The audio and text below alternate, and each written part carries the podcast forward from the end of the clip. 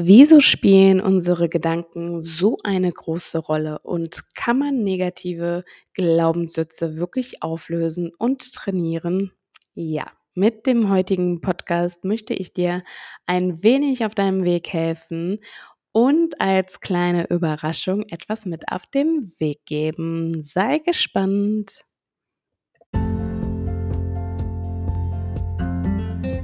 Balsam für dich, der Podcast rund ums Thema Persönlichkeitsentwicklung und Mindset von und mit Diana Wojcik. Schön, dass du wieder mit dabei bist. Ja, ein herzliches Willkommen und schön, dass du wieder dabei bist. In der letzten Podcast-Folge haben wir über das Thema Placebo gesprochen und heute möchte ich dir mit ein paar Übungen erklären, wie du deine Gedanken manifestieren kannst. Das heißt, wie du negative Gedanken in positive Gedanken umwandelst. Denn das spielt auch eine ganz große Rolle beim Placebo-Effekt. Es hat eine unglaublich große Wirkung, wenn du deine negativen Glaubenssätze einmal umänderst. Vor allem, wenn du dir wirklich viel aufschreibst. Ich möchte dir heute ein Worksheet mitgeben, was ich selber bei der Arbeit mit meinen Klienten benutze. Quasi eine Hausaufgabe, dass du wirklich am Ball bleibst und mal selber deine Glaubenssätze aufschreiben kannst und mal reflektieren kannst, wie du dich wirklich verhältst und was du eigentlich glaubst. Und du wirst staunen, was für einen Unsinn du manchmal denkst. Wenn du das einmal durchliest, dann denkst du dir, oh mein Gott, was habe ich denn da gerade gedacht oder warum denke ich das gerade? Und vielleicht hast du dann auch diesen Aha-Effekt. Jedenfalls ist es nicht damit getan, dass du einfach denkst, es wird alles gut. Es ist eine Lebenseinstellung. Es ist ein toller Start, wenn du an dem heutigen Tag denkst, hey, der Tag heute wird super.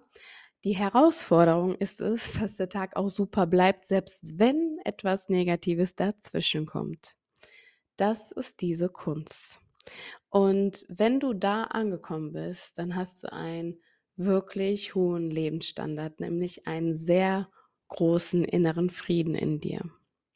Denn wenn du es schaffst, aus negativen Gedanken positive Gedanken zu machen und diese zu leben, du musst sie fühlen.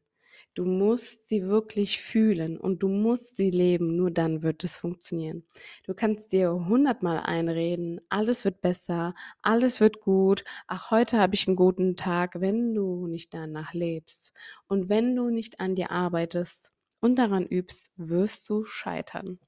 Und da wir das verhindern wollen, möchte ich dir heute so einiges mit auf den Weg geben, damit du dich wirklich verbessern kannst. Schau dir doch einmal mal deine Glaubenssätze an. Wie oft denkst du, ich bin nicht gut genug, ich bin nicht schön genug, ich bin nicht reich genug, ich will immer mehr, bla bla bla. Die Liste kann endlos lang sein. Hast du dir schon mal angeschaut, was du überhaupt alles gut gemacht hast und worin du überhaupt gut bist? Was für Menschen in deinem Umfeld sind? Wie viele tolle Ratschläge du schon geben konntest. Ich denke, da sind einige gute Dinge dabei. Nun ist es wichtig, dieses Unterbewusstsein zu verankern. Du bist jahrelang vielleicht auf Autopilot gelaufen, hast ständig die gleichen Muster gehabt. Also erwarte nicht, dass es von heute auf morgen klappt, denn es ist ein verdammt harter Weg. Jahrelang warst du auf den eher negativen Trip und musst dein Gehirn jetzt umprogrammieren. Das ist ganz schön anstrengend und du wirst sehen, dass du hin und wieder in alte Muster verfällst und vielleicht auch mal wieder eine Down-Phase hast, weil es gerade nicht klappt. Es heißt, am Ball bleiben, nicht aufgeben. Denn nur die Starken werden gewinnen, und zwar die mental Starken. Ja, wie stellt man das am besten an? Man muss wirklich ständig über sich hinauswachsen. Man verändert sich, das Umfeld verändert sich. Das hat auch einen ganz, ganz großen Einfluss auf einen. Und es wird automatisch so, wenn du das geschafft hast, dann ziehst du auch diese Dinge an. Es mag sein, dass du vielleicht jetzt ein erfolgreiches Business hast, aber trotzdem bist du irgendwie einsam, hast vielleicht nicht so den richtigen Freundeskreis oder hast dich gerade gefragt: „Hm, sind es überhaupt meine Freunde? Welche tiefe Bindung habe ich zu diesen Menschen?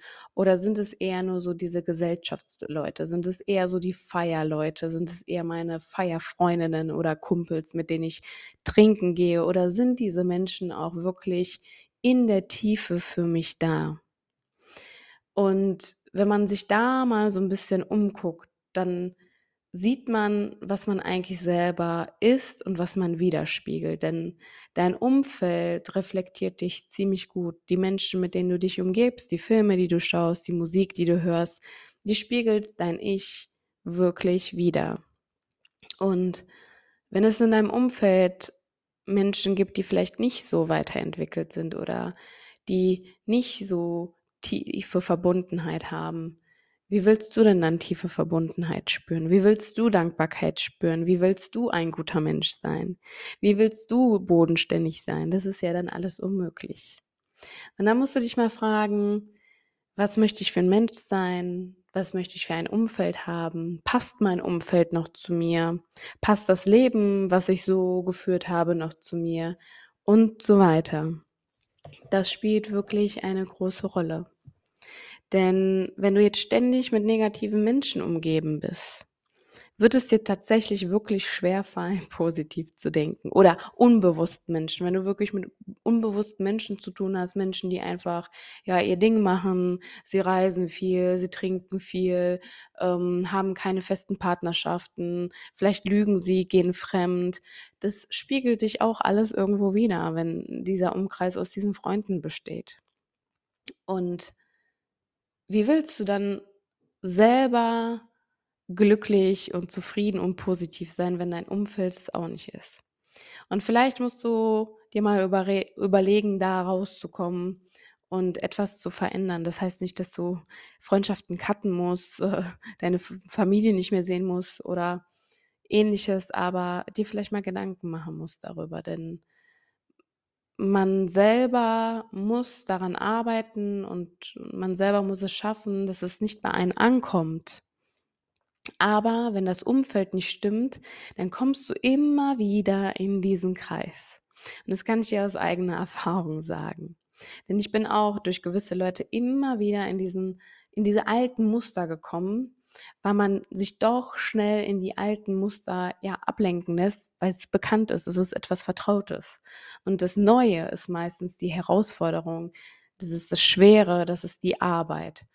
Und ein gutes Beispiel ist auch dafür, ähm, der Unterschied zwischen Pessimisten und Optimisten, auch wunderbar am Placeboeffekt veranschaulicht. Also, Pessimisten haben's viel schwerer als Optimisten. Klar, Optimisten werden dann eventuell schneller enttäuscht, ähm, weil sie einfach Erwartungen in das Gute haben, aber Pessimisten haben von Grund auf an diese negative Einstellung. Das ist so 'ne Art Schutzmechanismus, den sie über die Jahre entwickelt haben, weil sie vielleicht mal verletzt worden sind oder weil etwas Schlimmes passiert ist.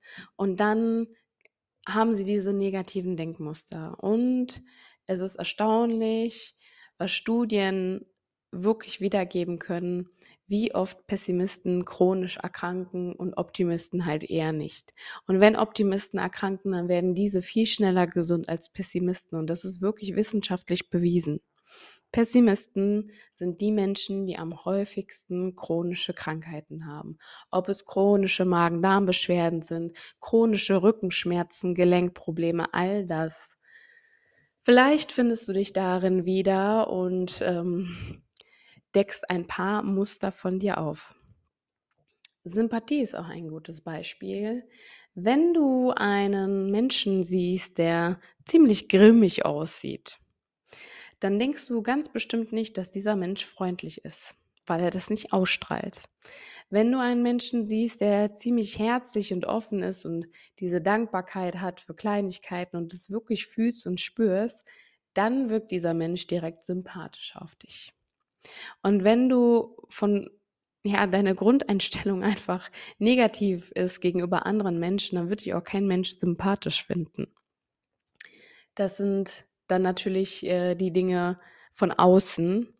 Wichtig ist aber auch, dass das Innere stimmt und, ähm, klar kann dich jeder von außen sympathisch finden, aber wenn du im Inneren nicht im Reinen mit dir bist, wenn du es nicht schaffst, auf das Gute zu hoffen und an das Gute zu glauben und an dich zu glauben und an dein Umfeld zu glauben und auch ein gutes Umfeld zu haben, dann wird es auch alles nicht funktionieren. Dann kannst du noch so sympathisch aussehen, denn, äh, ein gutes Beispiel dafür sind Narzissten, die, äh, durchaus immer gut aussehend sind, viele und auch sehr freundlich wirken, aber, ähm, im Endeffekt ganz viele davon einen eher hässigen Charakter haben. Vor allem die ganz böswilligen Narzissten. Und da sieht man, wie das Äußere einen täuschen kann. Das heißt, nicht alles, was glänzt, ist Gold. Bitte nicht vergessen. Und nun möchte ich dir mein Worksheet in den Show Notes verlinken als PDF-Datei. Du kannst dir das gerne ausdrucken und mal ausfüllen, mir gerne mal ein Feedback hinterlassen. Das ist ein Auszug aus meinem Workbook, womit äh, ich auch mit Klienten arbeite, immer individuell, je nach Gefühlslage oder gerade aktuellen Lebenssituation. Nicht jeder ist ja jetzt gerade, dass er hm, negative Glaubenssätze hat. Es sind auch viele Menschen, die schon bereits einen ganz tollen Weg hinter sich haben und brauchen dann anderweitig Hilfe. Aber das spiegelt wirklich sehr viel wider und reflektiert auch sehr viel wider. Und man kann wirklich mal schauen, hey, wo sind da eigentlich meine Probleme und wo sollte ich denn vielleicht an mir arbeiten? Das möchte ich dir heute schenken und ich hoffe, dass ich einen Teil dazu beitragen kann, dass es dir in Zukunft ein wenig besser gelingt, positiver zu denken.